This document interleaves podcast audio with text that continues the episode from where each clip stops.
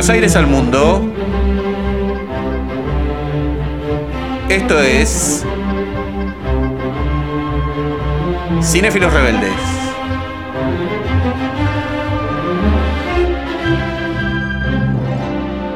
Hola y bienvenidos al programa número 40 de Cinéfilos Rebeldes.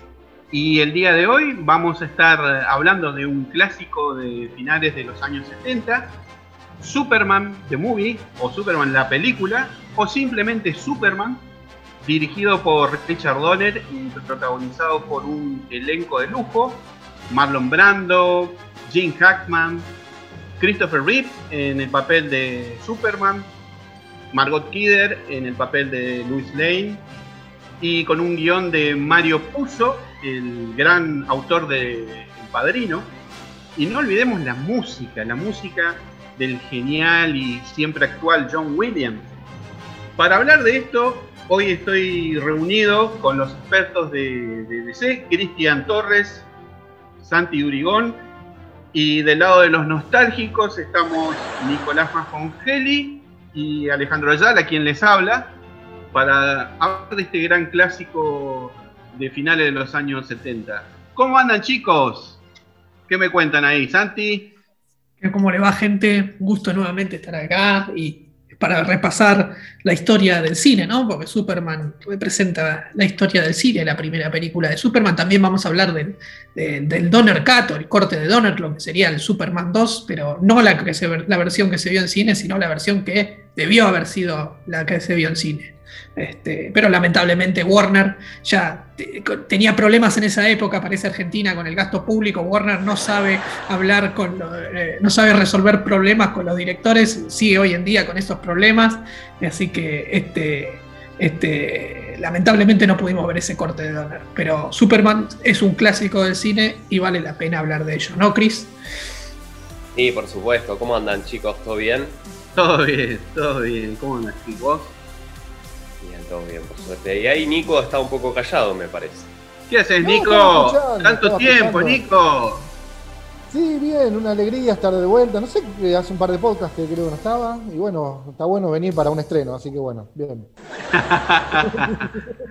bueno, si le parece, vamos arrancando. Eh, un poco, quería repasar un poco el contexto histórico. ¿Qué significaba tener una película de Superman la película de un superhéroe, ¿no? En el año 1968, porque hoy tenemos un montón de películas de superhéroes, pero eh, eh, en los años 70 no parece que no era tan común. los superhéroes era algo más limitado a la televisión. Eh, ¿Qué me contás de eso, Santi? Claro, vale, es exactamente lo que decís.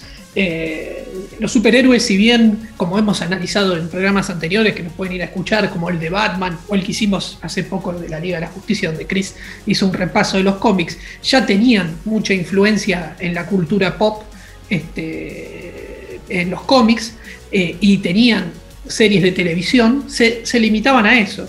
No había películas que eh, marcaran al, género de superhéroes como lo conocemos hoy. Y teníamos la película de Batman, que es del 66, 67, no, recuerdo bien el año, pero se había hecho en virtud del éxito de la serie de televisión y seguía más, era como un episodio largo de esa serie de televisión, no era una mega producción. Este, por ende, Superman 1 fue la primera película del blockbuster superhéroe. Digamos que el blockbuster es algo que nace a mediados de los 70, ¿no? Este, el que instaura, si querés, la película que, instaura esto es Tiburón 1 de Spielberg del año, del año 75. Este, ahí nace el blockbuster y tuvimos después Star Wars y así se, genera una costumbre en, el mercado norteamericano de en, el verano de ellos estrenar los famosos blockbusters, que películas taquilleras para el público.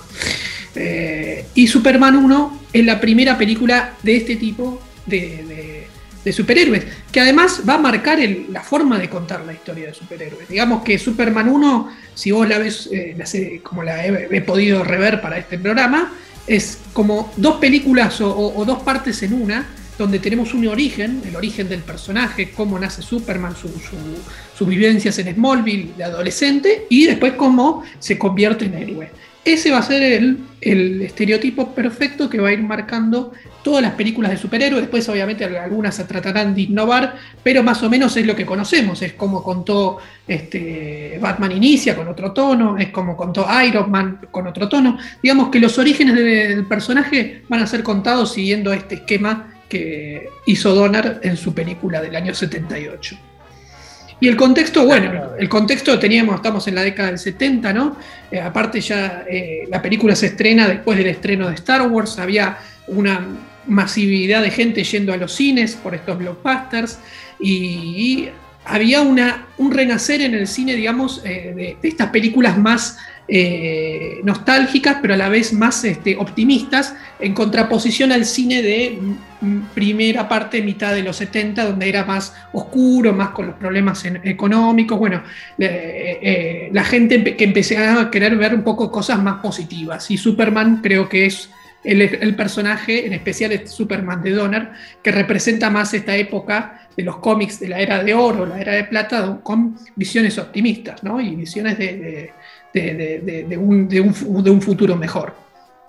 Claro, ese, ese tipo de visión también este, había arrancado también un poco con Star Wars, ¿no? Que Star Wars venía a romper un poco con esa oscuridad que traía el cine en los 70, ¿no? Eh, eh, toda esa forma distópica de, de ver futuro, ¿no? sobre todo en Estados Unidos, que estaría un poco deprimido por la guerra de Vietnam. Y, se juega un poco de Star Wars, eventos, sí, Star Wars de alguna manera. Claro, claro, claro, claro. Ahora qué paradoja que lo que decía Sandy, ¿no? De que es la primera película fuerte de. Claro, la que decías vos de Batman eran los telefilm, que se llamaban telefilm, Andy. Eh, y, Superman siendo la primera gran película de superhéroes, para. Vos fíjate que para, para promocionarla y todo, o sea, hasta en los títulos, el nombre del superhéroe aparece después de, Marlon Brando y Jim Hackman. O sea, vos fíjate, hasta en esa época que uno la pensaba más eh, inocentona, más naif y todo eso, la parte comercial obviamente se cuidaba al mango. Eh, el nombre de Christopher Reeve aparece mucho después, hasta después del título. Antes del título aparece, y Marlon Brando está 15 minutos. Sí, tal cual, tal cual. Y, encabeza el, casting. Y el superhéroe, en una película de superhéroe, en una primera gran película de superhéroe, el, protagonista aparece después, Y seguramente vos lo recordarás, Nico, eh, cómo se vendió la película, ¿no? Por, el tema de los efectos especiales. Claro, Richard. A creer que el hombre puede volar, ¿no? Richard Donner dijo eso. Richard Donner dijo: el hombre va a creer que puede volar, dijo. Exactamente si era una bajada de línea de la película o un reportaje, no me acuerdo, pero dijo, el hombre va a poder creer que puede volar. Y sí, Yo, yo no tengo, no tengo recuerdo, pero la vi en el cine. Eh, tenía así, mi hermana me llevó al cine. Yo tengo mi hermana mayor, que fue la culpable, me, fue llevando a diferentes, eh, a Star Wars, que yo siempre le conté y no tengo ni memoria. Y, Superman la vi en el cine. Y después la vi varias veces, eh, porque antes, bueno, vamos a poner la música de Marcor. antes en los cines vos tenías, sobre todo en los de barrio, tenías la película estreno y tenías una de relleno, se llamaba de relleno, ponele entre comillas, y vos ibas a ver, ponele en el 82, 83, ya 84, veías por ahí Rambo, veías algún, y te ponían Superman o te ponían una película que ya pasaba. La volví a ver no solo una vez, varias veces en cine. Ah, y a ver, Chris, eh, contame un poco sobre la producción ¿sí? y el casteo. ¿Cómo, ¿Cómo fue que llegó Christopher Reeve al cast de, Superman? Bueno, cómo no, eh, se me escucha bien ahí, ¿no? Sí, sí, sí. Perfecto. Bueno, eh, básicamente esto, todo esto parte de la cabeza de Ilya Salkin, ¿sí? que hasta ese momento eh, no se había realizado, como comentó antes Santi, una, una, película con un presupuesto tan alto como esta, como con Superman, ¿sí? y más que nada con un personaje que era un superhéroe de una historieta corrían más o menos eh, los años 73 y 74, estamos hablando, como mencionaba Santi, una época mucho antes de Star Wars. O sea, si bien la película se estrenó en el 78, esta idea ya venía arrastrándose hace varios años. Eh, obviamente los Alkins, que son estos productores, padre e hijo, estaban produciendo muchas películas, va, muchas películas en Hollywood y tenían en mente esta superproducción, ¿no? Eh, ya estos tipos adelantados para su época, pero eh, tenían en su haber como eh, distintos puntos de vista, ¿sí? O sea, entre ellos también habían como discusiones bastante fuertes y demás. venían de producir justamente Los Tres Mosqueteros, esta película que fue filmada también en dos partes, con una misma, hicieron, cometieron la misma, eh, la misma práctica de grabar la primera película y una secuela a su vez. Era una práctica extorsiva para lograr así mejor una recaudación más fuerte. en ese momento digamos que, que, se veía con buenos ojos esos, pero hoy en día creo que no se podría hacer. ¿sí? Eh, bueno, Superman obviamente eh, repetirían esta misma, eh, esta misma práctica que, bueno, que tendría muchos problemas para más adelante. Luego Ilia comenzó, digamos, una batalla por los derechos de, con DC Comics para obtenerlos. tardó aproximadamente un año justamente para, para llegar a un buen acuerdo con DC, ya que DC venía de, como comentó Santi, entregar los derechos justamente para, para Batman y, ese mm, género, más que nada, eh, era como un, género más infantil, ¿no? Siempre y cuando iba apuntado a ese público, no se hacía nada, nada serio en aquella época. Bueno, y después eh, para la distribución, obviamente, hicieron un contrato con Warner, ¿sí? Para la distribución por todo el mundo. Así que, bueno, ese fue uno de los contratos más importantes. Y eh, bueno, como mencionaba antes, ellos, querían llevar a este superhéroe a algo grande, ¿sí? a, hacer una superproducción con, un, con, una cantidad de dinero importante, eh, no querían nada de chiquitaje y lo primero que pensaron fueron en actores de primera línea, como, como comentabas antes en, el, en, el primer, eh, en la primera parte. Exactamente, sí, se llamó ya directamente, ellos ya pensaron en Marlon Brando que venía eh, justamente de haber filmado El Padrino, de ese éxito que lo, que lo catapultó. Y, bueno, Marlon Brando arregló una cifra de algo así como 3.7 millones de dólares, pero con un montón de pretensiones. Eh, y ganó más de 10 millones de dólares. Claro, sí, y ganó más de 10 millones de dólares eh, por 15 días de trabajo porque, o sea, el contrato principal era de 3.7 millones, pero él quería, además de eso, obviamente ganancias por la recaudación, incluso hasta el punto de que fue a juicio con, con los productores y la gente de Warner, pues decía que le estaban cagando de alguna forma. Dos millones de dólares por minuto salió Marlon Brando en la película. O sea, sus líneas, dos millones de dólares por minuto, está calculado. Es increíble. Y encima lo mandó a juicio porque lo estaban cagando. Exactamente, exactamente. sí, Cris. No, y que quería agregar algo que dijiste muy interesante de, esto de, que, de los Salkin, que eh, ellos habían grabado los tres mosqueteros y los cuatro mosqueteros en simultáneo. Esto generó bronca en los actores e impusieron una cláusula en los convenios colectivos, no sé cómo se llama, en el sindicato de actores, no, sé cómo se llama, que se llama cláusula Salkin, de que si vos haces eso, a los actores le tenés que pagar como si fueran películas distintas, no como si fuera una sola película. Ah, mira, eso no lo sabía. sí, sí, sí, y se llama así, cláusula Salkin, en virtud de esta práctica que hacían esto para también, que les pagaban como si fuera una película, pero hacían dos. Exacto, exacto. Sí, y el material que filmaban además, ¿no? O sea, hacían, casi podían haber hecho tres películas básicamente con todas esas latas. Y bueno, una de las pretensiones justamente de Marlon Brando era que se lo graben los ensayos para, él decía algo así como, bueno, grábenme los ensayos porque o sea, iba a salir más natural lo que, la actuación que hacía. Pero el hecho es que el tipo era un ladri y quería, no le importaba la película, el tipo quería llevarse la plata, así como llevarse la bolsa de dinero y listo. Tanto así que, bueno, que Donner se dio cuenta, obviamente, con Christopher Reeve en su momento, y estaban un poco enojados con el tipo, porque realmente no le interesaba. Utilizaba papelitos, por ejemplo, en todo el set, e incluso se comenta que eh, en la parte donde él tenía al bebé Kalel, eh, tenía el papel, eh, en el pañal anotado sus líneas. El tipo iba y no, estudiaba nada la línea, entonces en cinco minutos aprendía la línea y la leía directamente de ahí. Sí, le ponían cartulinas. tampoco era, viste, un texto. No, no, no. No, obvio. Le ponían cartulinas. Era como. Bueno, Christopher Reeve que ganó, dice 250 mil dólares, cobró Christopher Reeve. 250 mil dólares, sí, exacto. Diciendo protagonista, ahí está. Y se comió cuántos meses de rodaje y todo. Tal cual. Sí, a mí, por ejemplo, me encanta una frase igualmente, obviamente esta no, la escribió Marlon Brando, ni mucho menos, ¿no? Pero yo la anoté acá para, porque siempre que la escucho me pone la piel de gallina. Eh, por ejemplo, dice, la voy a recitar. Viajarás muy lejos, mi pequeño Kalel, pero no te abandonaremos, aún así cuando la muerte nos lleve. Harás de mi fuerza la tuya, verás mi vida a través de tus ojos y yo la tuya a través de los míos. El hijo se convertirá en padre y el padre en hijo. You will travel far, my little Kalel. But we will never leave you, even in the face of our death. The richness of our lives shall be yours. All that I have, all that I've learned, everything I feel, all this and more I I bequeath you, my son.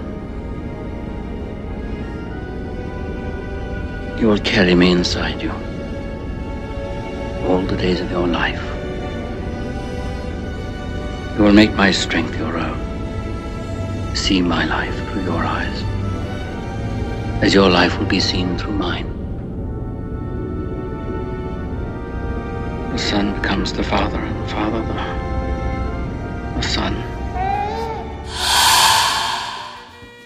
Es genial esa frase, a mí me encanta y cuando la veo es, es tremenda. Sí, sí, dicha por él, ¿no? Y dicha por él, no, obviamente, obviamente. Sí, bueno. Sí, esos tipos en, en- en- en algo mínimo, bueno, te dicen, siempre te dicen, no hay papeles pequeños, siempre se dice, ¿no? No hay, Tal cual. no hay- eh, en el teatro, sobre todo, hay una, hay un- en el ambiente se conoce, ¿no? Gente que, se- que trabaja de esa manera, que dice, ¿qué tengo que decir? ¿Dónde me paro? ¿Cuándo cobro? Así. Tal cual. Es así. Muy Esa es la, la cláusula, como dijo Santi, la cláusula de, de Marlon Brando. Y Que Marlon Brando así. Le, le llegó a sugerir a, Donner, esto lo estuve viendo también, de que eh, eh, aparezca su voz en off. Él, o sea, no le- a Marlon Brando, como dijo Cristian, no le interesaba lo más mínimo la película, si le iba bien, si le iba mal, si salía un producto serio, ¿no? Este, debe- habrá pensado que era una estupidez grande como una casa, más allá de que su voz fuera increíble como padre, como Llorel. Este, este, pero le llegó a proponer de que salga la voz de, de, de Llorel desde una maleta, le llegó a proponer cosas con tal de parecer lo menos posible en cámara. Sí, dijo en un momento que, va, eso es, digamos, no está nada oficializado, pero se comentaba, por ejemplo, que, que decía que como los kryptonianos eran extraterrestres que tengan cabeza de donas o de facturas, viste, cualquier cosa, ya decía lo último. Así que, Claro. bueno, pa- para seguir, eh, bueno, se pensaba obviamente con estos actores de renombre atraer al público, ¿no? Y tener al público adoptivo. Entonces, en un momento se piensa en King Jackman y que él cobra 2 millones de dólares por la cinta. Y con esta misma idea de tener más o menos actores de renombre para Lex Luthor, el papel este. También se pensó en Dustin Hoffman para el mismo papel de, de, de Lex Luthor. ¿sí? Y bueno, y ellos dijeron los Atkins, bueno, con estos dos nombres ya más o menos tenemos algo ahí en vista para atraer al público y no hace falta tener un actor principal para el papel de, eh, de justamente de, de Superman, que era el actor, digamos, de, de renombre, pero en su momento dijeron, bueno, con estos dos actores más o menos alcanza, aparte para ahorrarse un poco de, dinero. Entonces, bueno, pasó un montón de gente por el cast, por ejemplo, de Superman. ¿sí? Eh, bueno, entre ellos lo tuvimos, se, se comentó que estuvo Sylvester Stallone, por ejemplo, No para... Sí, sí, sí, se comentó él, también eh, se comentó eh, Robert Redford, también para el papel de, de Kal-El, Nick Nolte también, y se, hasta se, se- se mencionó gente que justamente no tuviese que ver con la actuación, por ejemplo, Mohamed Ali, se comentó en su momento que podía haber llegado a ser eh, Superman, pero bueno, cosas que quedaron ahí justamente y, y Pacino bueno, también nos nombraron a Pacino. Sí, y, y sí, yo leí en algún lado, leí que, que me parece raro porque siempre fue viejo, nació viejo Clint Eastwood. ah, sí, es cierto, No sé. sí, no sé, una cosa rara. Sí, es cierto, es cierto. Y lo- ¿Ibas a, ibas a comentar algo, Santi? No, bueno, justo ahora lo que dicen de Mohamed, Mohamed Ali eh, fue bastante, eh, casi eh, era un, eh, Donner lo quería, hubiéramos tenido un Superman negro en la, en la década del 70, aparte ya habían compartido una, ta- una tapa de cómic, Mohamed Ali y Superman, este, así que, este, no, y lo que iba a decir, eh, que justo cuando comentaba Cristian de, de Marlon Brando y Jim Hackman, Jim Hackman acepta, eh, especialmente porque tenía ganas de trabajar con Marlon Brando, obviamente, nunca habían trabajado, tenía una gana, Y lo irónico es que las, las escenas de Jim Hackman no comparte ninguna con Marlon Brando, no compartieron ningún día en el set. Eso, ¿no? Este...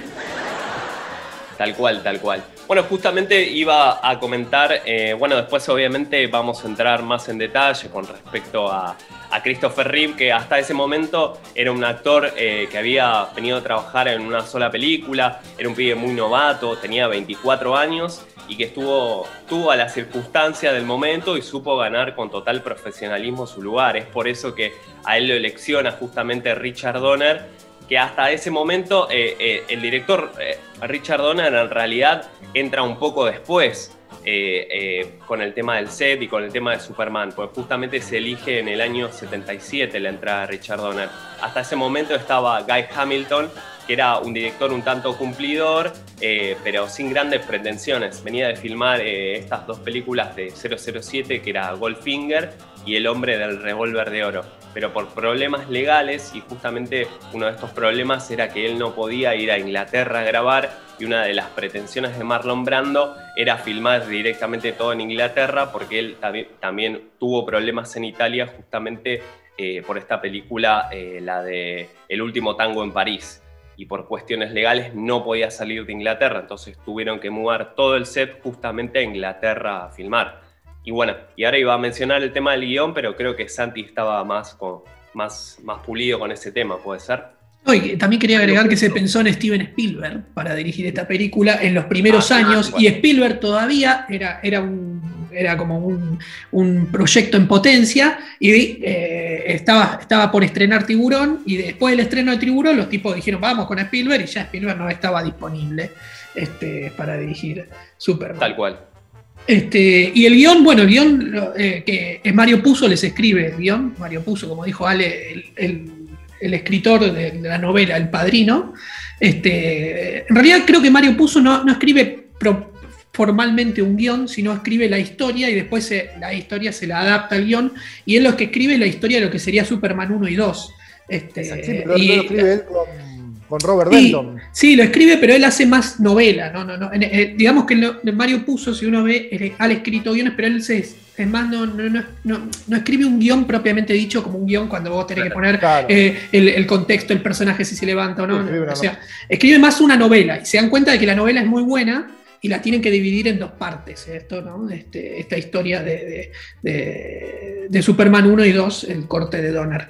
Y obviamente las dos tuvo muchísimos cambios de guion en virtud de todos los conflictos, que después hablaremos. Este, pero bueno, es la verdad que bastante curioso que uno de los eh, novelistas del, género de, mafiosos haga el primer guion o la primera historia del superhéroe este, y también es alguien que no, no viene del, género, digamos, ¿no? No, es que llamaron a un guionista del, mundo de superhéroes, como hoy en día se suele hacer, ¿viste? Que traen a, guionistas del, cómic a colaborar este, en, el desarrollo de, los personajes en el cine.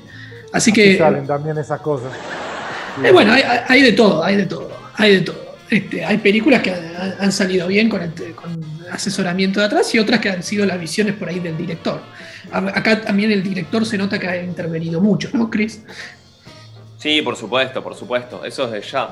Y bueno, para, volver con el tema del director, obviamente eh, se busca, entonces con, la salida del, director este de, Goldfinger, se busca otro nuevo director. ¿Y qué pasa con los Atkins? Eh, justo eh, se estrena La Profecía ese año y la ven con buenos ojos, la ven con buenos ojos los Atkins porque dicen, esto de, del enfoque fantástico tratado con verosimilitud, estos les gusta, entonces es lo que necesitan para la película de Superman. Ellos quieren dar esto de, que realmente la, gente considere y no lo tome en chiste, esto que un hombre pueda volar y que se pueda ver con buenos ojos, ¿no? quieren llevar esa aventura, digamos, a la gran pantalla. Entonces eh, lo llaman a, a Donner en ese momento que estaba libre y le ofrecen pagarle un millón de dólares en ese momento dijo, obvio, ¿dónde tengo que firmar? Pero bueno, nunca se imaginó que lo que vendría después iba a ser un gran dolor de cabeza para, para Richard Donner. Pero bueno, tuvo que poner todo de sí para que salgan todas las cosas, eh, digamos, de la, de la, forma mejor, digamos. Es como Superman, eh, él siempre comentó que fue como una suerte de hijo, por eso se fue tan dolido de, ese proyecto que, que, nunca terminó o pudo terminar, digamos, de, una forma correcta en su momento. Obviamente que después vino eh, en 2016, pudo, pudo terminar, digamos, su idea, pero, pero había quedado muy dolido de aquella época.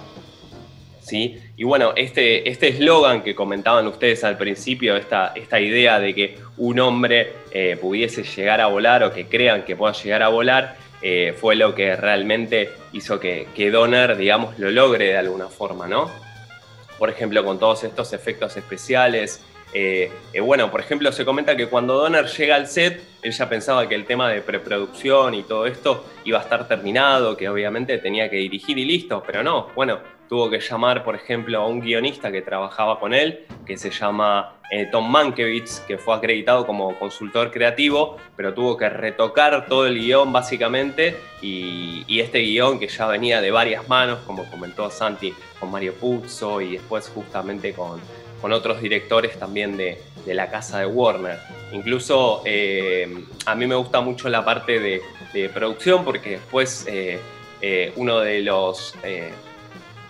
De, lo más destacado, por ejemplo, de la película es el traje de Rip, porque es un traje de, lycra básicamente. En ese momento ni siquiera se utilizaba ningún relleno ni nada como ahora y lo lucía realmente muy bien. Incluso obviamente se tuvo que poner en forma obviamente... Eh, Puro rip. exactamente. Se tuvo que poner en forma y tuvo que aumentar eh, algo así como unos 15 kilos de masa muscular, que, bueno, que ustedes saben quién fue el que eh, puso ahí a ensanchar los músculos de Rip, ¿no? A ver, decilo, decilo. Lo digo, bueno, David Prowse. Darth Vader. Exactamente, exactamente. En ese momento, creo que fue después igualmente de, porque él trabajó igualmente en la Naranja Mecánica. Sí, también. David sí, Y, él fue casteado también para Superman. Pero ¿qué pasó? Como era inglés, eh, no querían, digamos, que, Superman sea un hombre con, el acento de, obviamente, British, exactamente. Tenía un problema con su voz siempre, me parece, porque eh, con Darth Vader tampoco lo querían. Sí, sí. Pobre tipo, ¿eh? Pobre tipo, sí. La verdad que sí. Bueno, después obviamente... tenía que haber nacido en el cine mudo. Probablemente. Nació después. Tal cual. Bueno, no podemos dejar de mencionar obviamente a, la carismática Margot Kidder, que también hacían una dupla increíble, o sea, la, la química que tenían ellos dos también eh, fue una de las parejas, de las mejores parejas consideradas del género, hasta incluso hasta el día de hoy creo que no hay, digamos, algo que se le acerque a la química que tenían entre, obviamente, Margot Kidder y, Christopher Reeve, ¿no? Me parece que, que en, ese, en ese aspecto fueron muy importantes. Obviamente ella era como una intrépida reportera y él era un personaje más, más serio. Y, siempre hubo así diferencias, pero igualmente esas diferencias quedaban afuera y, en pantalla se veían muy bien. Obviamente, bueno, después otro de los aciertos eh, de él, por ejemplo, fueron, como mencionaba antes, esto de los efectos especiales de aquella época. Por ejemplo, una de las cámaras que se utilizó, bueno, cuando Donner llega, antes de meterme en todo esto, cuando Donner llega al set se da cuenta que ni siquiera habían hecho pruebas de cómo hacer que, el actor vuele, por ejemplo, ¿no?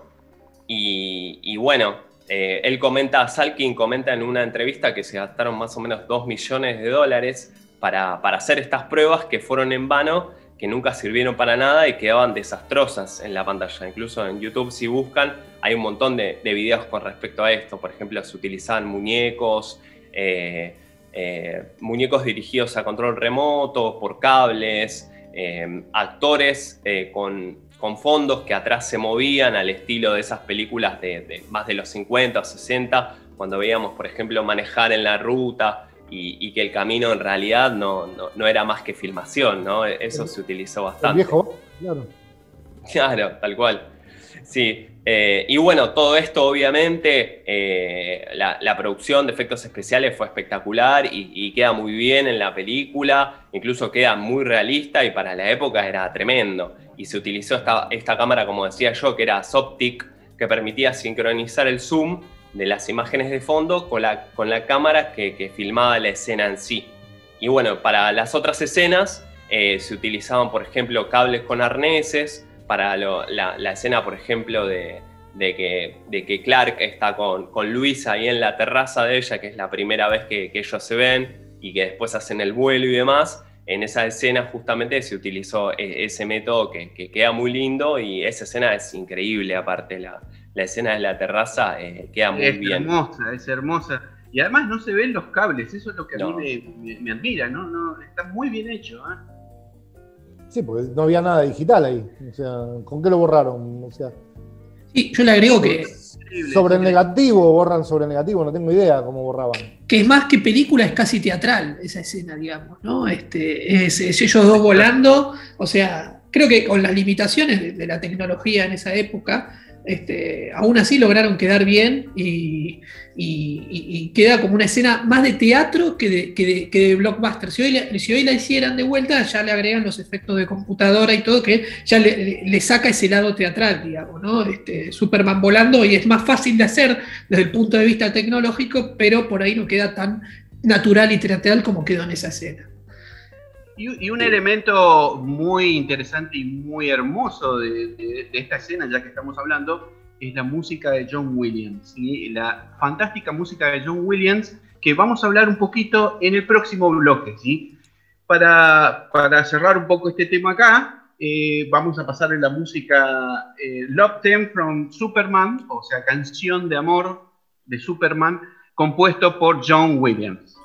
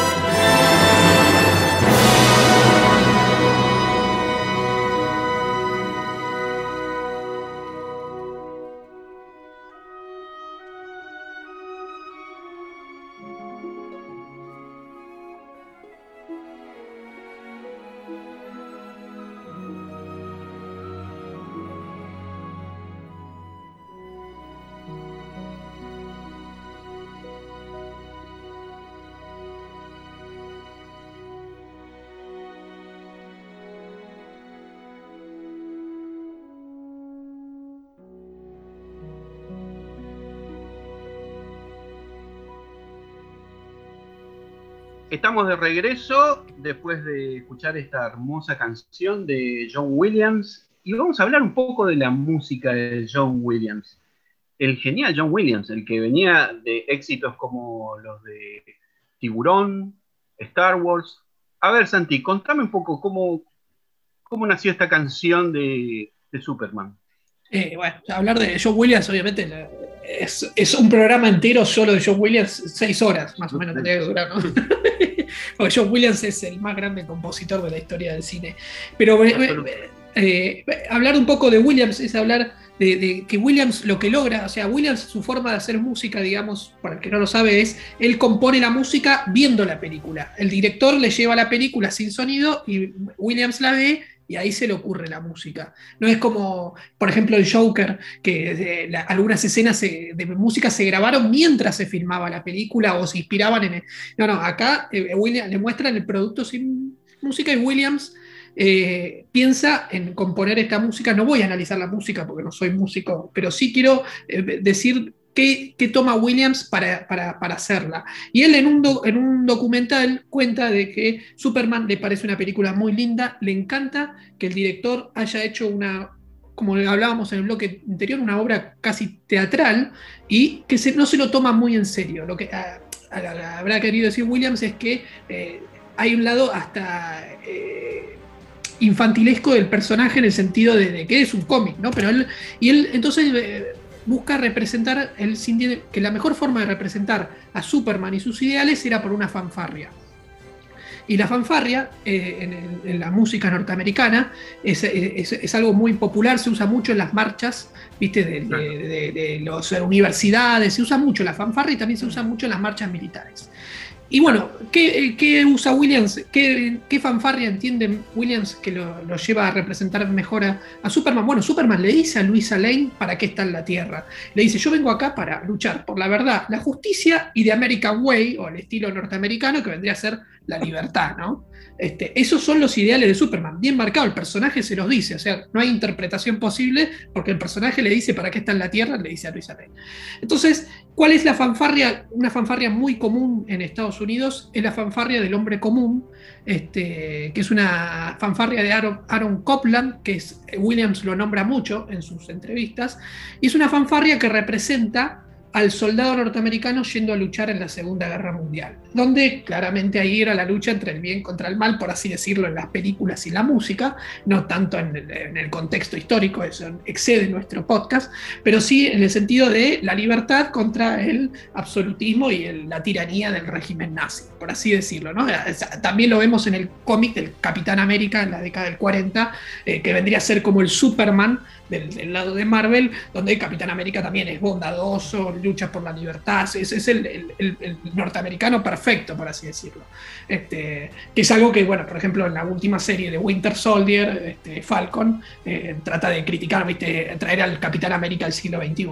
Pero bueno, ese era el lema de de, la Segunda Guerra Mundial y de la generación de Williams, de Spielberg, de, este, el ejército de Estados Unidos yendo a luchar contra el mal. Por eso Williams elige una fanfarria para representar a, Superman. Una marcha hecha, si vos escuchás la de Copland, es bastante así optimista y bastante eh, como eh, inspiradora. ¿Entendés eso? Inspirar a las tropas. Y bueno, Superman inspira eso, ¿viste? Entonces, cuando Superman se está sacando la, camisa y vemos su logo, este, eh, eso es lo que corre en, el, en, la puerta giratoria para ponerse su traje de lycra este, eh, Williams lo contendió muy bien con la fanfarria. Él usaría la fanfarria nuevamente para hacer la música de Indiana Jones, donde también Indiana Jones lucha contra los nazis, ahí hechos como, como enemigo, y también utilizaría la fanfarria para hacer la música de Rescatando al Soldado Ryan.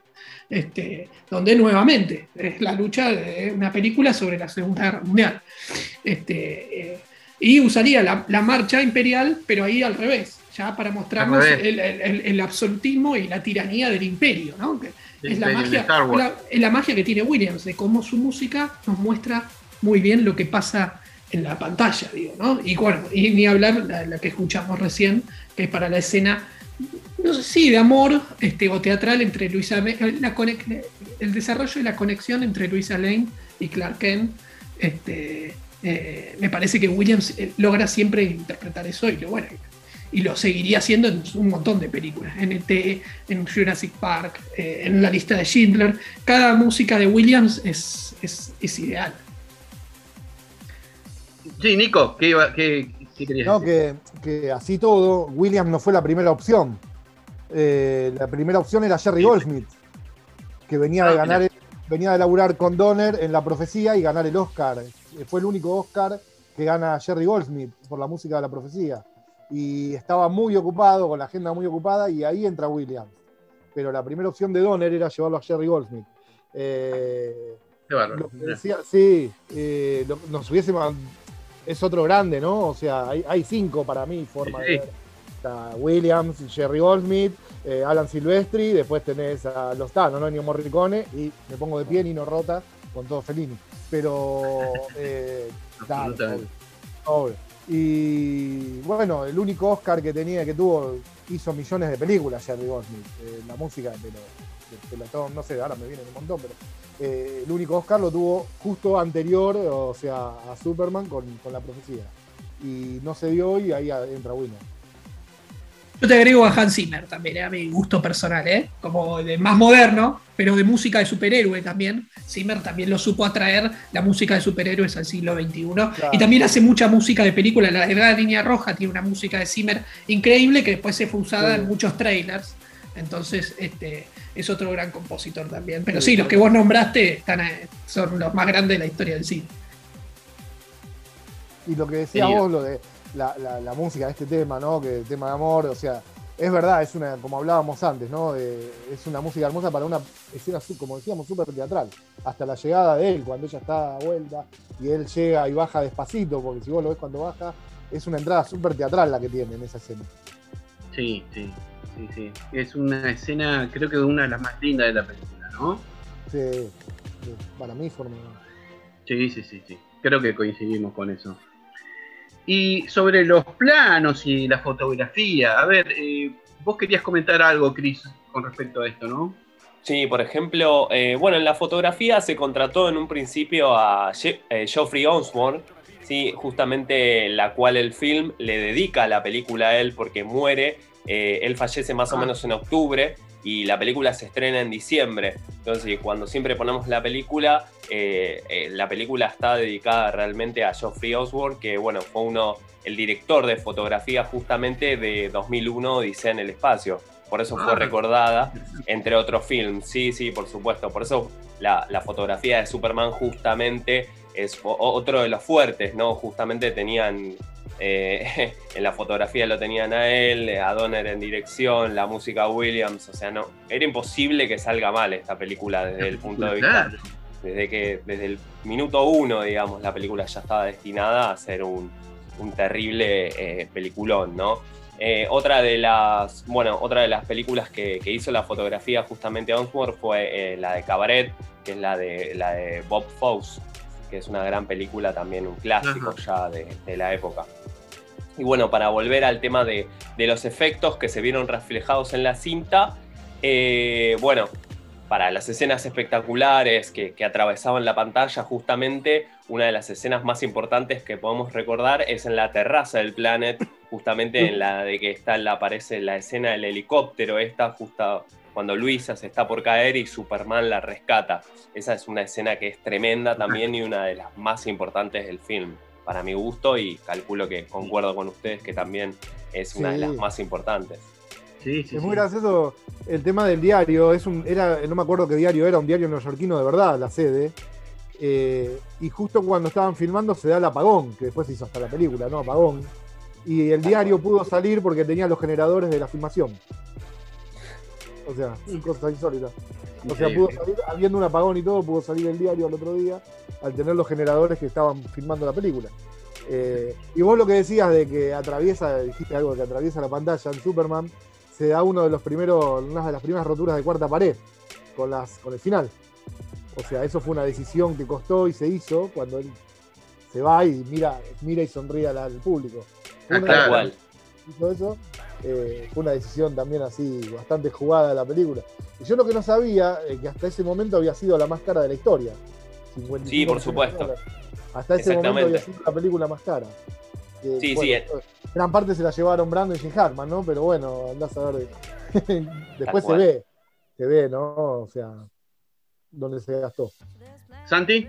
No, que eh, eh, tomando algo que dice ahí Nico muy interesante, ¿no? De, la rotura de la cuarta pared, es que lo- los planos de Donner, durante toda la película utilizan mucho los primeros planos y mucha la cámara fija, este, pareciendo como eh, la viñeta de un cómic. Digo, esto de los cómics de, la década del 40, 50, 60, esto de, pensar más en- en- centrado en los personajes, pensar que hay muchos primeros planos, muchos de los personajes están en, lugares, no, no digo cerrados, pero sí digo más eh, eh, quieto, más estructurado.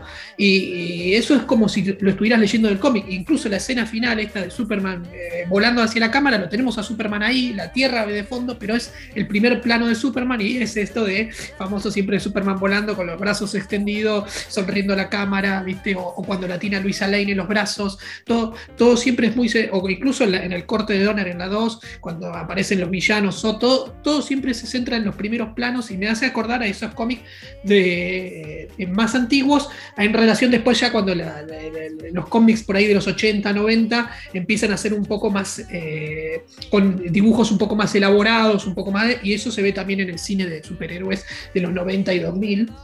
con- o no, no planos tan fijos, tan quietos. Por ahí, la, la película que eh, asemeja todo esto de los eh, 2000 sí, es la de, de Spider-Man, las, primeras dos, más que nada, donde tenemos muchos primeros planos en los personajes, que es más de, digo, de los cómics, ¿no? Eh, yo quería hablar un poco sobre el tema de los cortes que un poco mencionó Santi. Eh, el corte que, que vimos eh, tuvo como unas modificaciones después y, hubo como un, un Superman extendido, ¿puede ser? Sí, eh, de la película se conocen tres cortes hasta, el- hasta ahora, ¿no? Primero, eh, el Tetrical Cut, que es el corte que vimos todos en los cines. Luego, eh, hubo una versión extendida que salió hace muy poquito, en el 2017, que algo así de tres horas, es, es demasiada película, pero este Tres corte... horas. Tres horas, sí. Pero este corte fue utilizado más o menos en el año 82 por las cadenas de televisión de Europa más que nada y Estados Unidos, que tenían un arreglo que en aquella época obviamente se hacían arreglos justamente con las cadenas de televisiones para tener ciertos derechos y, y o privilegios. Entonces, bueno, les vendían estas cintas obviamente para ocupar más espacio en, televisión y tener a la gente ahí pendiente tres horas para mandarles publicidad y todo en el medio, ¿no? Obviamente. Y bueno, esta cinta obviamente eh, nunca salió a la luz y siempre se encontraron eh, VHS grabados de esta época y ese corte no lo tenía nadie hasta que hoy en día en el, en el 2017 salió, digamos, a la luz eh, este, este Blu-ray que contenía esta edición. Después salió la edición especial eh, de, en DVD, justamente de Donner, eh, una edición muy linda que agregaba eh, varias escenas que también contiene en esta edición de tres horas, que es justamente una de las más recordadas, por ejemplo, es cuando, cuando Clark está corriendo, que es joven, y se cruza con un tren, y en ese tren va la pequeña Luisa Lane, por ejemplo, que le, hablando con su mamá, bueno, varios guiños y muchas escenas más extendidas, ¿no? Pero, pero sí, son eh, eh, versiones muy lindas, la verdad que, que realmente que suman un poco más, pero es cierto que de alguna forma, como, como comentaba Nico hace un rato, extiende mucho más el, el clima y no la hace tan, eh, ¿cómo se puede decir? Más práctica de ver, ¿no? Por ejemplo, la hace Ajá. mucho más larga la cinta en sí. Y después, eh, bueno, y el año pasado justamente salió un Final Cut en el 2020 que fue un, corte fan que, que realmente a los fanáticos les gustó demasiado, que era de remasterizar y, y- agregar y mejorar mucha- muchas de las escenas, ¿no? Que, que- que- es una versión muy linda, pero no, no es oficial. Y, y bueno, entre esos cortes, eh, la verdad que, que son muy lindos todos, todos tienen muchas cosas y, y agregados y, y la verdad que están, están bastante bien. ¿Y Sí, quién lo que- hizo esa última? ¿Cómo? La última, Ah, eh. la no oficial, ¿quién la hizo? Eh, una chica chilena, no, no recuerdo muy bien, pero, pero si vos buscas eh, de Final. Cut eh, te, te va a salir. Sí, sí, sí. No es oficial, pero, pero bueno, ahí Claro. estaban, los fans estaban tratando de, de que Warner la tenga en cuenta para sacar una, una edición, pero bueno, por temas de derechos, viste, justamente es complicado todo eso. igual creo que Ale preguntaba por el corte de Donner que no llegó a los cines de la 2 y que salió en el 2006 que decía eh, ese, esa versión de, ah, de, Richard. No, no, no, no, está bien, está bien lo que está bien lo que dice Santi, pero en realidad eh, era otro tema. Lo del corte de Donner eh, para Superman 2 eh, es otro, otro tema que me gustaría charlar, ¿no? Porque yo originalmente, si bien viví la época de Superman de Christopher Reeve, la primera película que yo vi fue Superman 2. Después, con, con el tiempo, vi Superman 1. Me pasó algo muy parecido a, con, Star Wars, ¿no? Que arranqué viendo el, Imperio contraataca, ¿no? Y yo vi la versión de Richard Lester, ¿no? Claro. Pero había una versión, un corte dirigido por, por Donner, ¿no? Eh, que, fue lo que, vos habías comentado, que se estaba filmando al mismo tiempo que, Superman, el primero, ¿no? El de Movie. Claro, sí. En realidad eh, lo que sucedió fue que por un tema de tiempos, eh, la película, eh, la idea original era em, filmar las dos películas en simultáneo, tanto la 1 como la 2. En ese momento, por un tema de cuestiones de tiempo, se abocaron únicamente a la película número 1, para así ofrecer un producto mejor, de alguna forma. Y, y hasta ese momento se había filmado aproximadamente 75% de la segunda parte. Em, bueno, justamente por esta tensión que había entre, entre los productores y, Richard Donner, se contrata a Richard Lester para, para hacer como una suerte de mediación entre los productores y el director. Entonces lo tenían amenazado en el sentido de que si él abandonaba el set, eh, Richard Lester se iba a, a, encargar de terminar la película. Justamente esto era lo que Donner no quería. Por eso, el último día que terminaron de filmar la película, él se va y cierra de un portazo. Igualmente lo despiden, obviamente, con una carta documento por medio, pero, pero se va en malos términos. Y esto provoca que, de alguna forma eh, también muchos de, los actores eh, realmente eh, lo tomen a mal esto, ¿no? Tan así que, por ejemplo, el actor que, hacía obviamente del ex Luthor, en la segunda parte, por ejemplo, decida eh, que no, no, se utilice su imagen o que no se vuelva a refilmar eh, escenas con él. Por eso, eh, bueno, después igual cuando entremos en Superman 2, si quieren, comentamos más que nada. Porque entremos, porque sí, Jim Hackman no quiso hacer reshoots, no, no quiso. Y el, que, y el que no dejó que usaran su imagen fue Marlon Brando directamente Marlon Brando, por eso tuvieron que. Hay, uno en la versión de Richard Lester, que es la que vimos todos, yo también, cuando fui chico vi esa y uno ve, está la madre de Superman en la, versión de Richard Lester, y hay escenas que no, eh, que no quedaban bien, viste cómo recupera los poderes, viste que, quedaban medio como completas. Se notaba que, estos reshoots. Este, de hecho, con Marlon Brando, el corte de Donner logra salir en virtud de que Marlon Brando muere y negocian con los herederos y los herederos le autorizan usar las, escenas de Marlon Brando que habían sido filmadas, como dice Christian, el 75% de la película la tenían hecha. Entonces este, estaban todas estas escenas de Marlon Brando que tenían mucho más sentido que, que, lo, en virtud de lo que vimos en la primera, que, usar a la madre eh, siempre es, la crítica, ¿no? Eh, eh, Llorel manda a, su hijo a la tierra, pero no le pone grabaciones de la madre. le manda solo de, solo, de él. Este, este, y... Incluso antes del corte de Donner, se negoció un año antes y pudieron utilizar las imágenes de Marlon Brando para Superman Regresa. Ese fue el primer arreglo que pudieron hacer con la familia de Brando. O sea, eh, pudieron arreglar para que justamente la imagen se utilice en Superman Returns, que es como un gran homenaje, sería el Superman 3, como dicen todos, ¿no? Claro, sería como la, de, la del 2006, que, vendría a ser como una continuidad de esas películas. Por eso no es el Superman del, siglo XXI, ¿no? Este, ese Superman. Este, eh, pero sí, la verdad, porque Marlon Brando le queda muy icónico, más allá de todo lo, poco por fuera de los. O sea, el tipo te leía la, línea, por más de que te la lea desde un pañal, este, quedaba, quedaba todavía con su voz más icónico, ¿no? Este, la su cara en la fortaleza de la soledad este, es, la, es, la, cara de, de Llorel. Este. Antes de, entrar eh, de lleno a la 2, quería comentar algo más de la 1 y para cerrar con eso, es que el final de Superman 1 eh, fue totalmente modificado, no es el final que vemos, sino Richard Donner eh, le hubiese gustado otro final, que lo explica en muchos de sus documentales, que es cuando uno de los misiles es desviado por Superman, rompe, digamos, la, la, prisión esta donde estaban Sod, Ursa y Non, y ellos se liberan y el plano final era que ellos eh, llegaban a la Tierra, ¿no? De alguna forma se acercaban y así eh, empezaba Superman 2.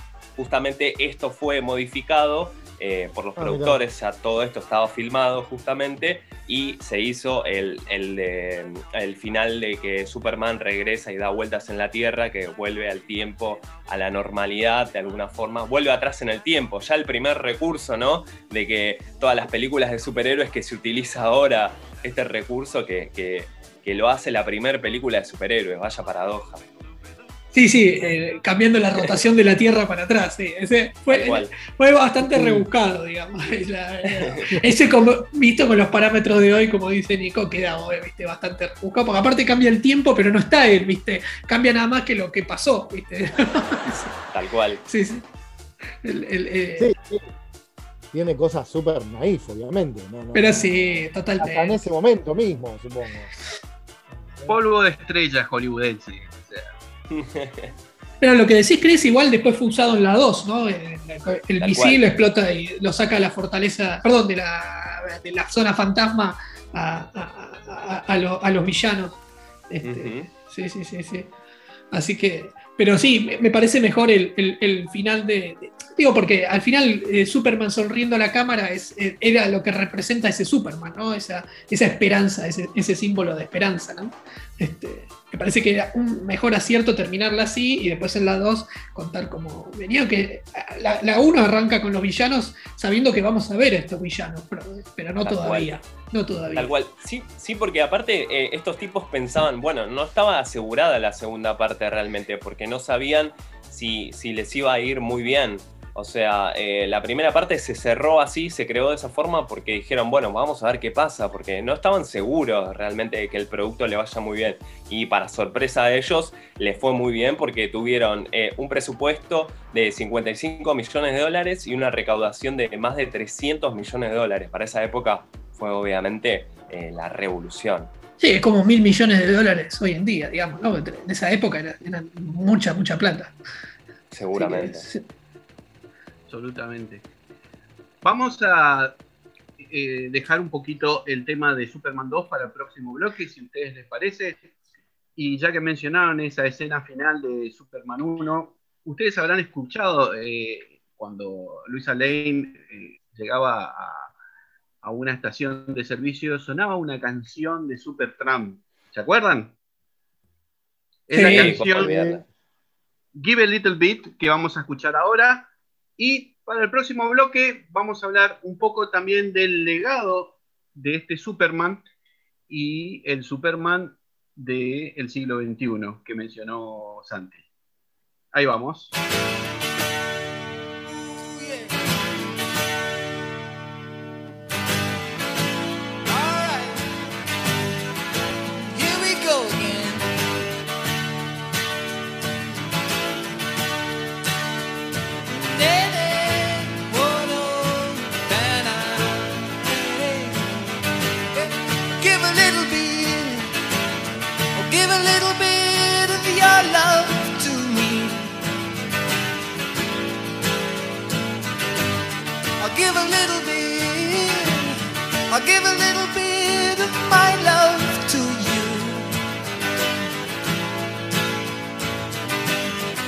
There's so much that we need to share, so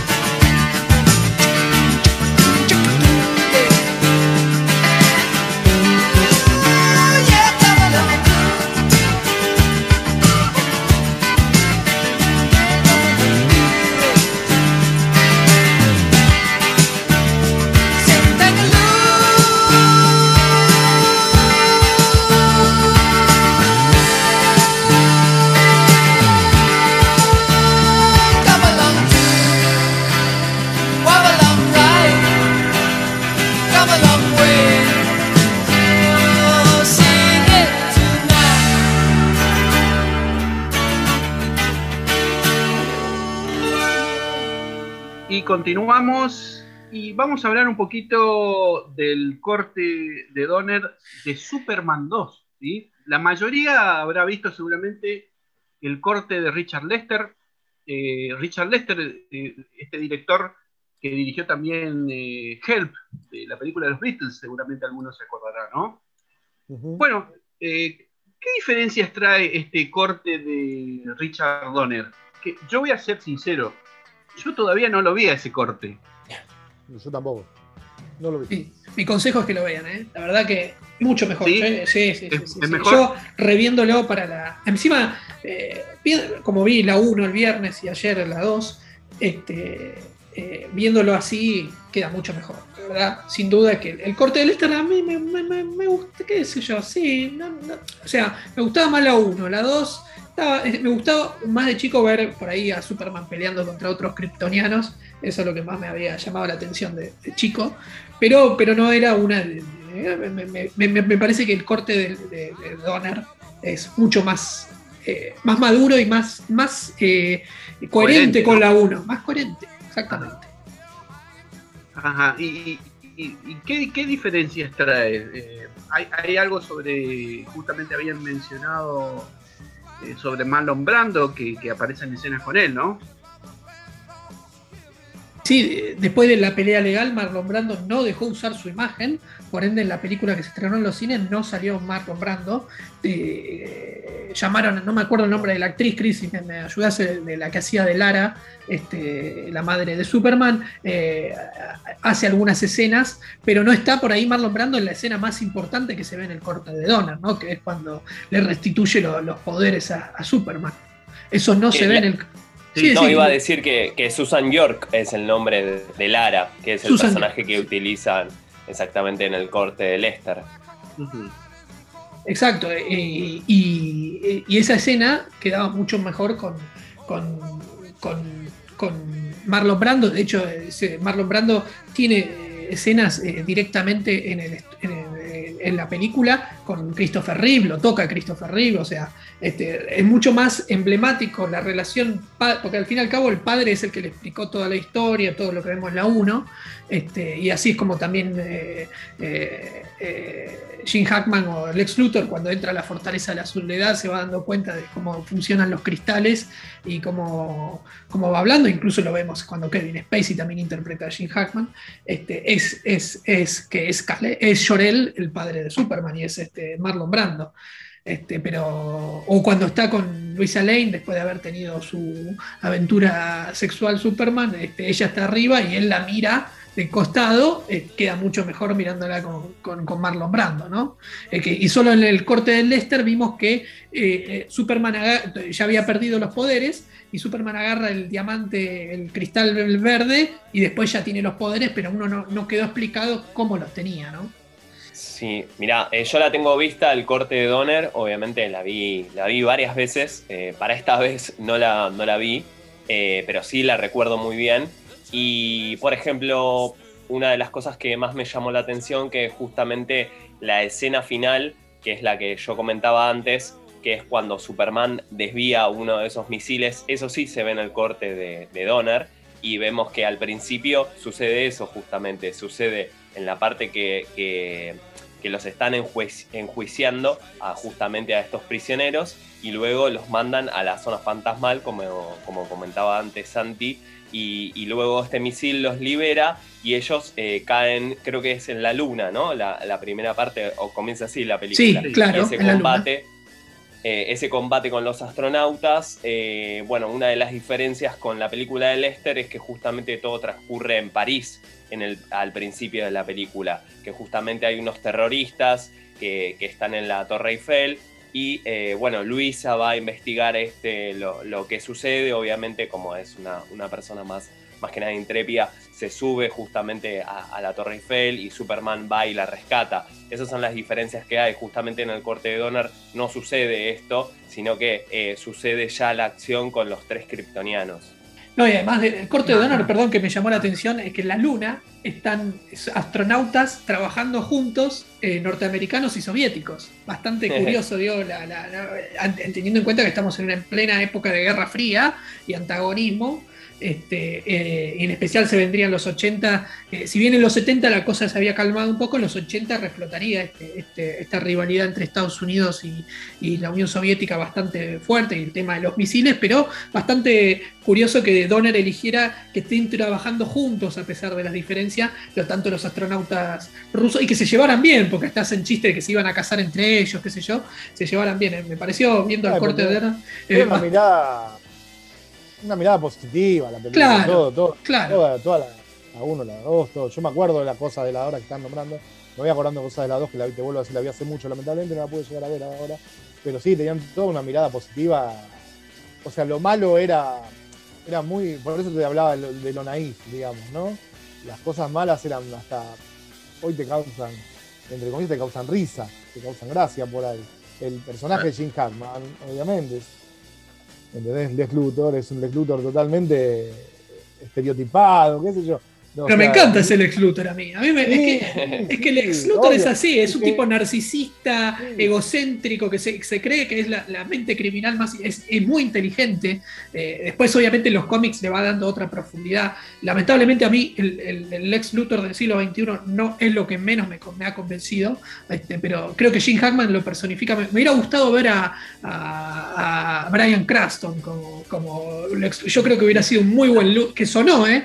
De, de- de hecho, sonó como, como, Ah. como, como Lex Luthor para la, para la versión de Man of Steel. Eh, eh, Tengamos en cuenta que ya Breaking Bad era un éxito cuando se empieza a filmar Man of Steel. Entonces sonó Brian Cranston. Me, me parece que hubiera, me hubiera gustado mucho más verlo a Brian Cranston como Lex Luthor que, a- que al otro, como no me acuerdo el nombre ahora del, del chico, del de la Sí, red sí, social.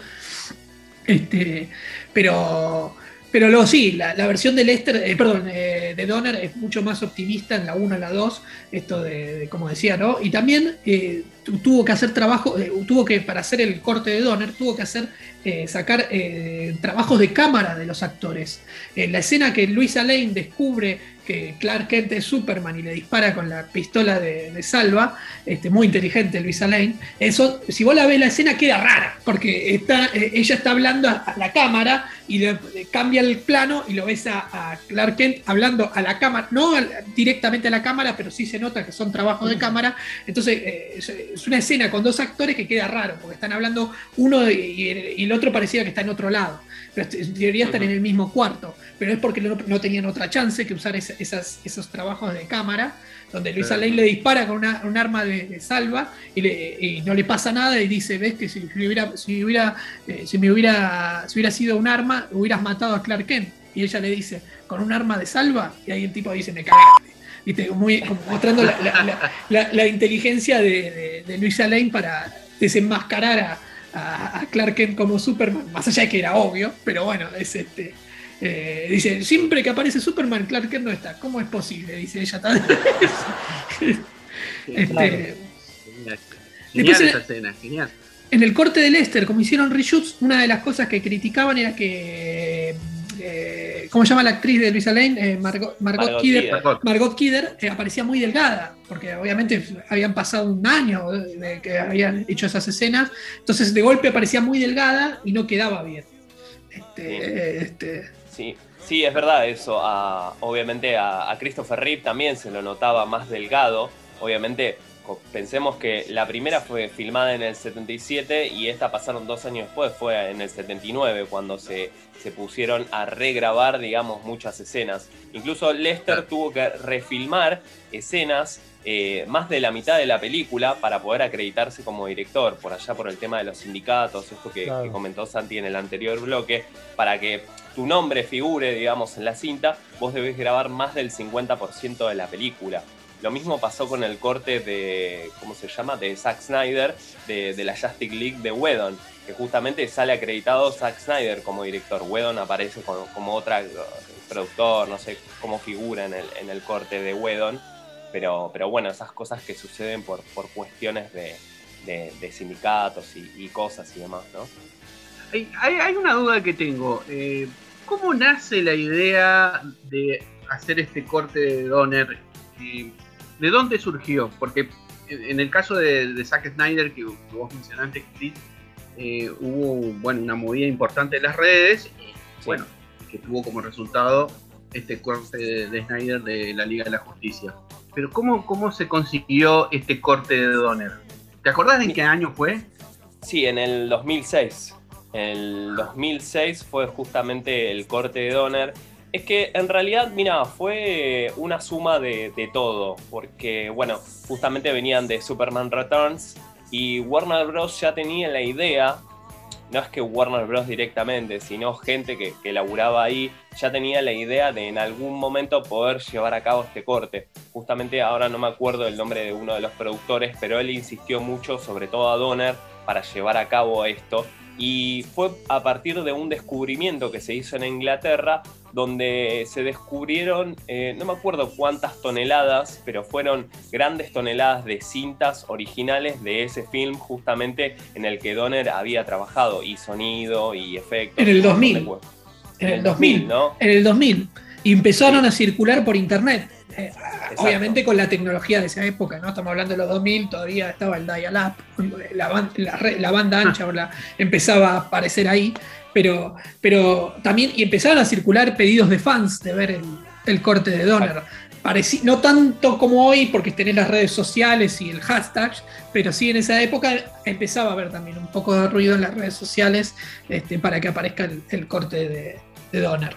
De Donner. Habrá sido fuerte también, ¿no? Calculo, porque si en esa época, bueno, llevaron a, a este corte, No, y, habrá sido una movida intensa. y yo creo que Donner eh, obviamente aceptó porque lo- logró llevar su, su lo que él quería que sea Superman 2, entonces lo mostró. Y, y encima Christopher Reeve creo que había muerto ahí en esos años, no me acuerdo qué año, pero 2005, También había, había 2000 quedado, había quedado dolido, seguramente. Es algo que le quedó, y que le quedó ahí dando vueltas Sí. toda la vida.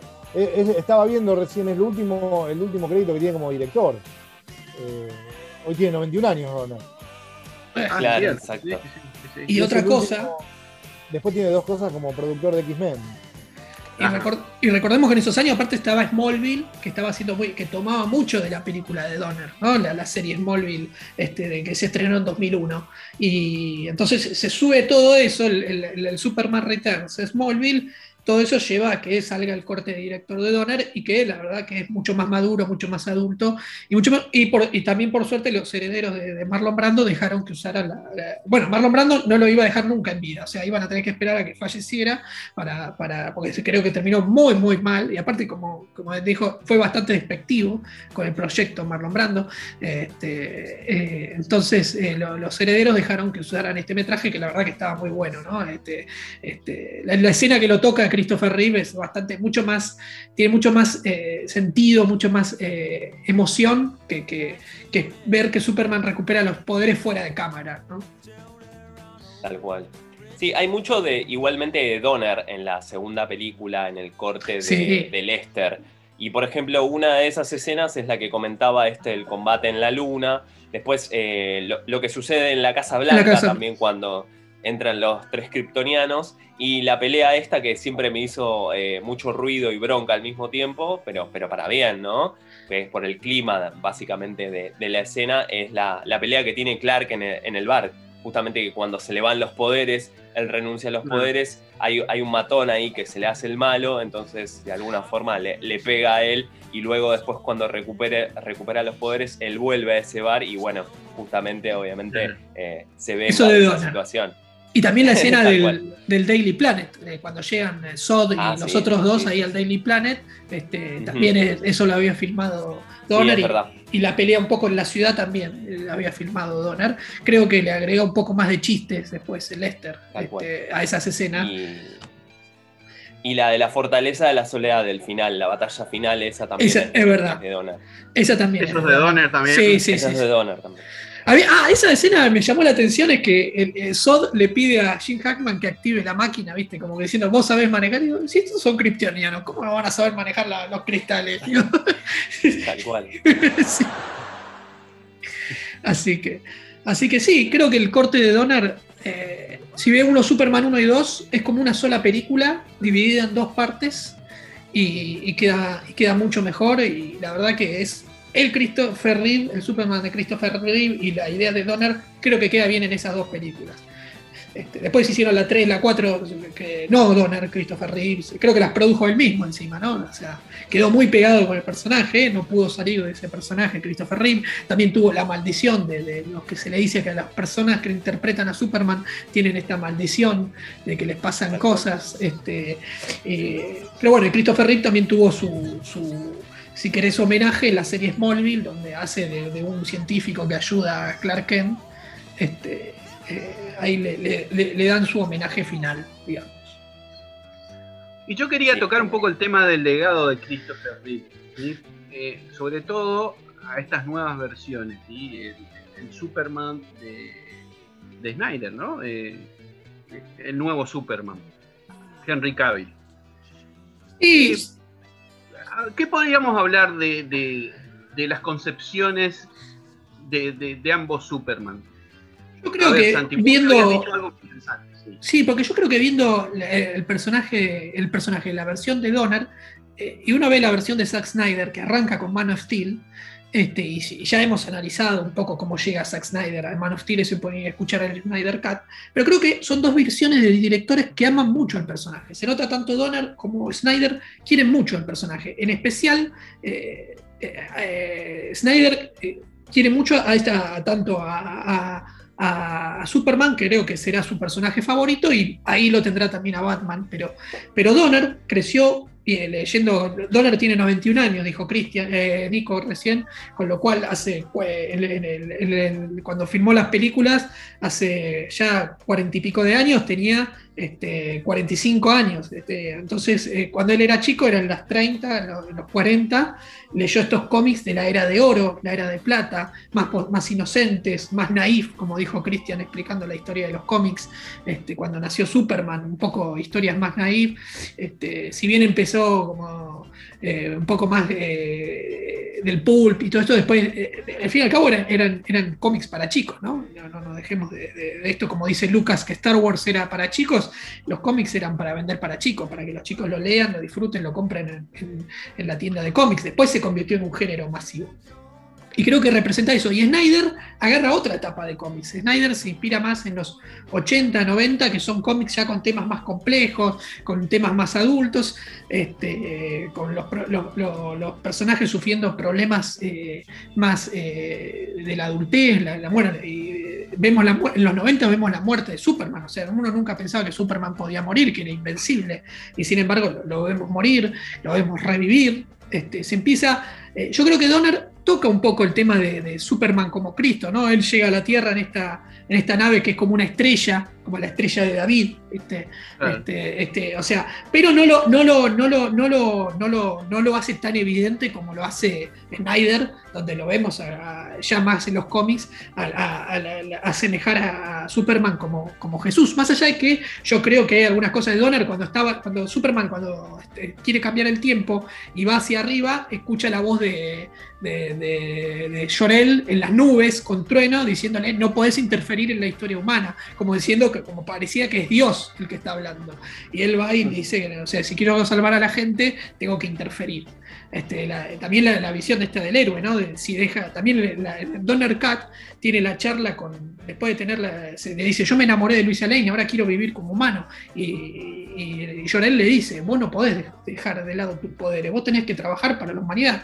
Y le dice, no, pero yo quiero vivir con Luisa Lane, ya, ya está, la humanidad ya le di. Entonces le dice, vos sos un egoísta. O sea, es- le está afrontando, o sea, ¿qué hago? ¿Quiero vivir feliz con mi pareja o tengo que ayudar- eh, usar mis poderes con responsabilidad al estilo similar de que con gran poder viene una gran responsabilidad, que es un poco lo que le dice Peter Parker, eh, eh, el, el tío Ben, el tío Ben a Peter Parker, o sea, o sea, es usar el los poderes en pos de la humanidad o no.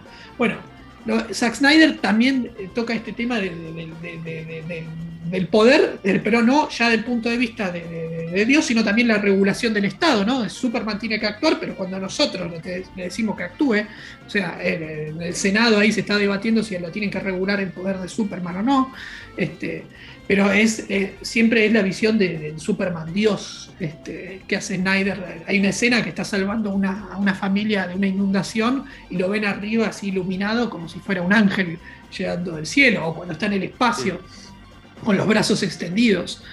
Este, yo creo que son dos interpretaciones que hacen dos directores completamente distintos, con forma de, aparte de, de- de- de tomas distintas. Snyder, eh, ya hemos analizado, le encantan los planos slow motion, que lo usa tanto, que lo usa para todas las escenas, hasta para cuando se están sirviendo un café.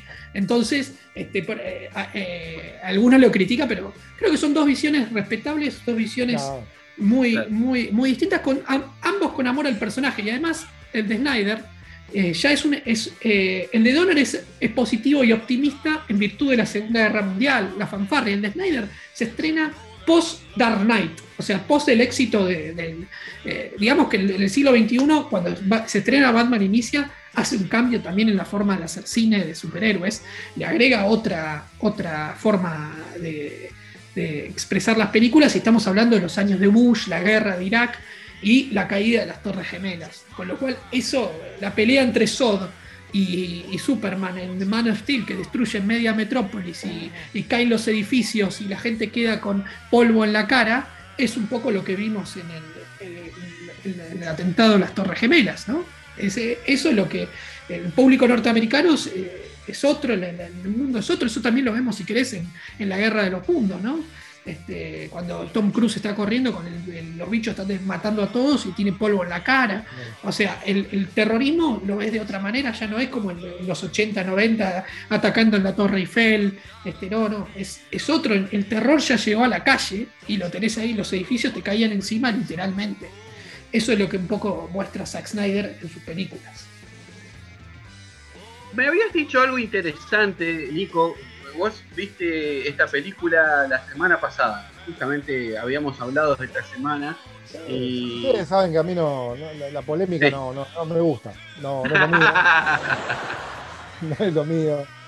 Yo tuve un accidente la semana pasada, sí, pasé un mal momento eh, hace una semana cambiando de canal. Eh, encontré, encontré- yo, yo me voy a hacer, yo antes cuando estábamos hablando así en privado, estábamos hablando de Fellini, me hacer una remera de Fellini y otra de Santi, porque bueno, yo quiero tener una remera de Santi. Hace agua de las piedras, ¿no, Santi? Porque yo no, no lo entiendo. No, o sea, es una maravilla el, análisis que puede hacer de lo que yo vi. O sea, el otro hace una semana, ¿no? O sea, yo me digo, ¿qué vi yo? Digo, o sea, yo quiero partir de algo, o sea, hablamos de una diferencia de edad totalmente, ¿no? Más allá de todo. Yo estoy cansado, harto del- o sea, yo veía Superman, Batman, eh, veía to- todas las películas que, que hablamos, ¿no? Y, y después me empecé a encontrar con este tema de eh, la visión de, no, de, la visión del cómic. No, porque te dicen Superman era oscuro, Batman era oscuro. ¿Cuándo era oscuro Batman? O sea, el traje era oscuro, pero el tipo era una luz, te ayuda. eh, eh, yo me quedo con el Superman este que baja el gatito del árbol, ¿viste? Soy medio naif también. Y no de este tipo que viene y te rompe una ciudad para pelearse con otro pelotudo, hablando, hablando ahí pronto, ¿entendés? Que tira abajo una ciudad entera para, por una pelea que hasta viene de otro mundo y todo eso. Y hay millones. O sea, si vos vas a hacer un análisis, de- nos volvemos a poner el cerebro, ahí murieron millones de personas, ¿viste? ¿entendés? Claro, e- eso por ahí es lo que Eh, causa más ruido por ahí de Claro. esta ¿no? A mí me tiene medio, yo los respeto y los valoro, yo el- me encuentro con ellos dos, es, es un- una apertura total, porque me encuentro, yo no fui lector de cómics de chico, ni, ni de gran tampoco, leí algunas cosas puntuales eh, y nada más. Pero me encuentro ahora con que los superhéroes que yo vi, o vos también, eh, con esa visión naif y visión tierna, poner entre comillas, eran tipos oscuros, conflictuados, llenos de quilombo. ¿Cómo si tenés tanto quilombo sos un superhéroe? Lo solucionás enseguida. O sea, para nuestra forma de ver las cosas. ¿Entendés? O sea, después me encuentro con todo esto, que con la visión esta de Zack Snyder, que te pone a, Superman destruyendo una ciudad. ¿Entendés? Y, a mí me cuesta y no creo que vaya, que vaya a entrar, ¿viste? No, no, no, no, puedo, no, no. Ya está, ya pasó para mí eso.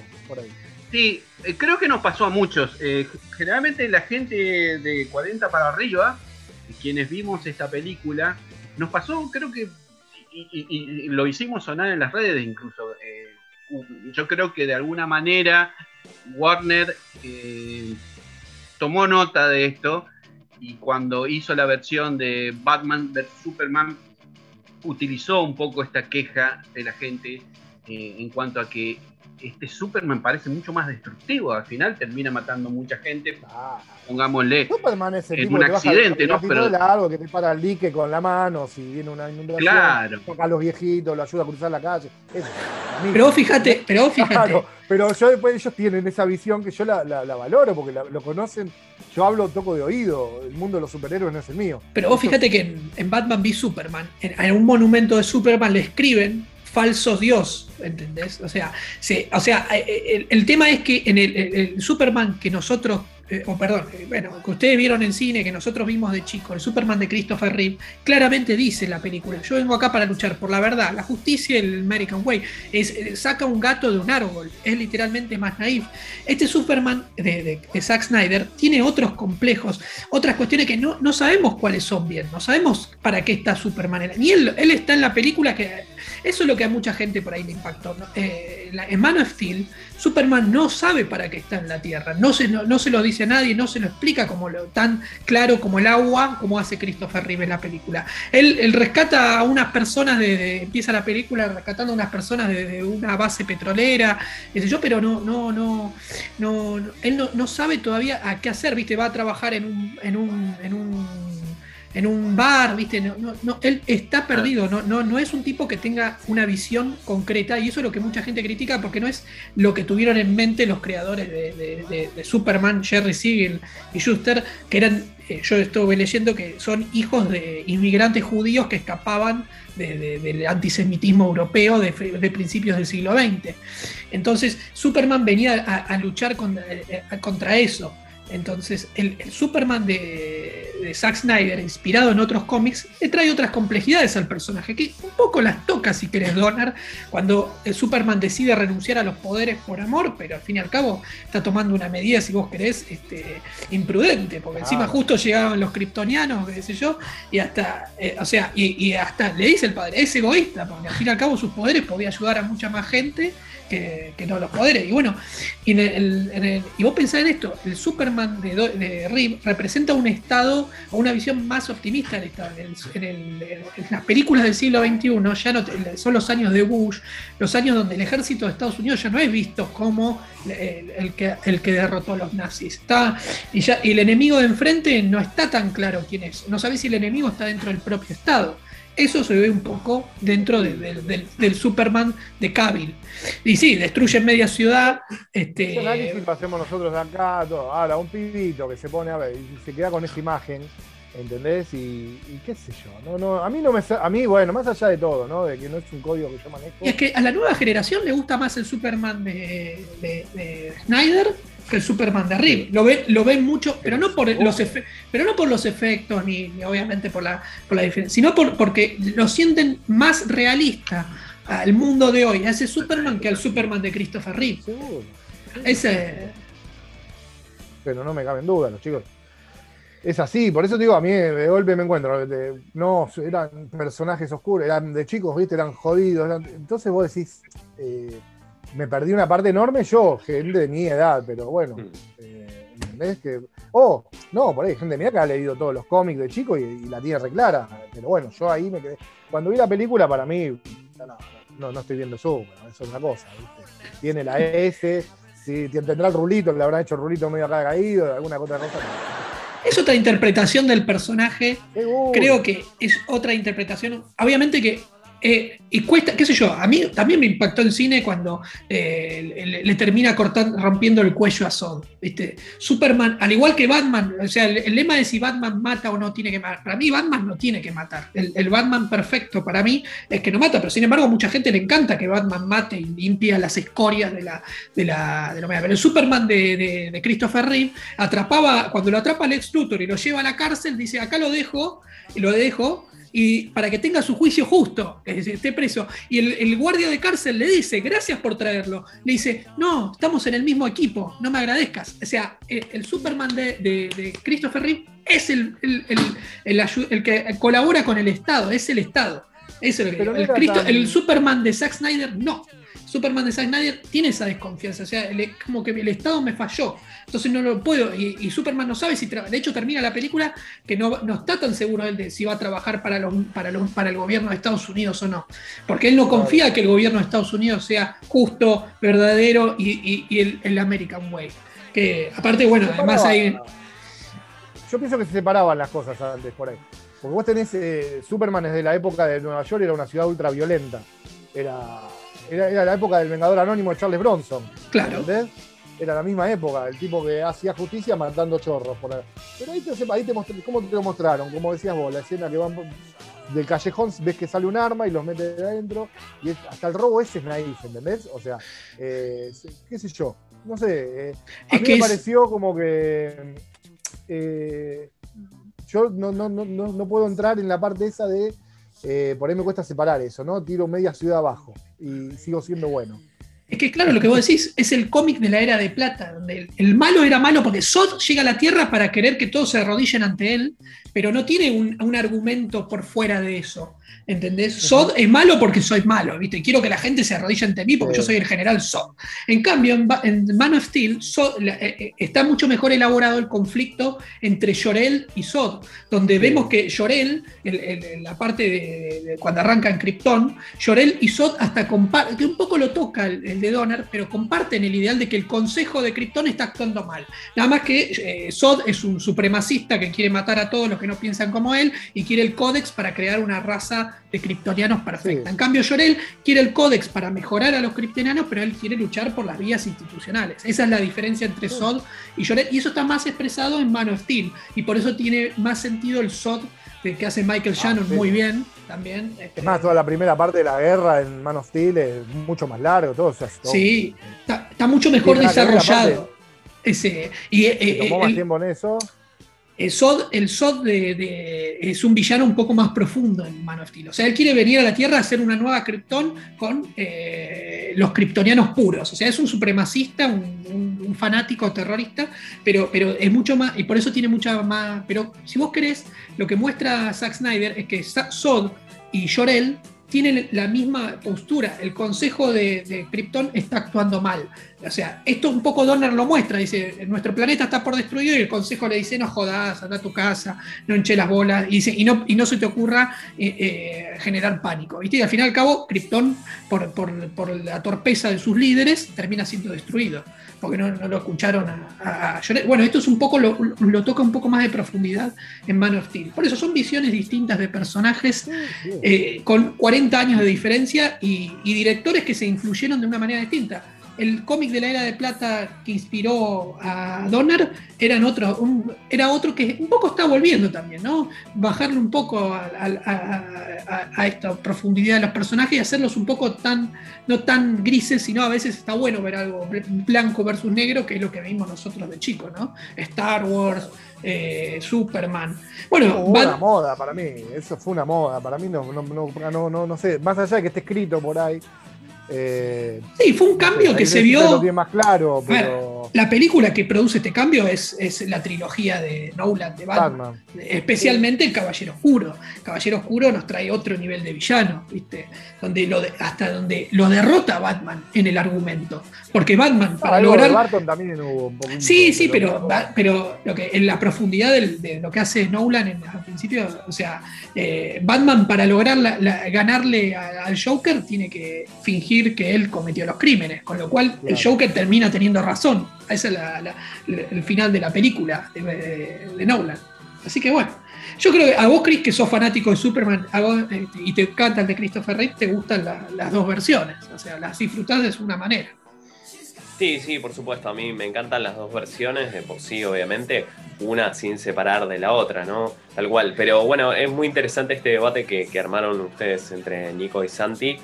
Y mm, te iba a agregar, la misma transición, lo mismo sucedió, la misma discusión cuando cambiaron, eh, por ejemplo, pasó de Adam West al Batman de Tim Burton con Michael Keaton. Más o menos eso, o sea, Batman de Adam West representaba todo el color, todo lo naif, y este Batman de Michael Keaton era todo lo contrario, ¿no? Toda la oscuridad, la venganza, de alguna forma todas estas cosas eh, sucedieron en, en aquella época. Seguro. Bueno, sí, como vos decís, eh, creo que es una, eh, una discusión bastante colorida y, y apasionante, ¿no? Lo que podemos estar contentos es que estar viviendo ese cambio, ¿no? Crecimos con, con un Superman y ahora estamos viendo otro Superman y podemos este, Y vamos a ver otro. comparar ambos y ver cuál. Claro, y, Porque Cavill ya ver cuál nos terminó gusta más, ¿no? Y veremos ahora cómo sigue, cómo, qué otro, qué, Exacto. qué es el próximo Superman del siglo XXI, ¿no? Superman negro, ¿no? Bueno. Sí, Bueno, Superman. pero dejemos eso para, para hablar en, en otro momento, ¿sí? Y a ustedes, gente, eh, ¿qué les pareció estas películas clásicas de, de Superman de Christopher Reeve? Sobre todo la, la primera que, que le estuvimos dedicando buena parte, ¿no? La de 1978. ¿Y con qué Superman se quedan? ¿Se quedan con Reeve? ¿Con Henry Cavill? ¿Sí? Ese, ese nuevo Superman de- del siglo XXI. Déjenos sus comentarios y atrévanse a soñar que el cine los ayuda.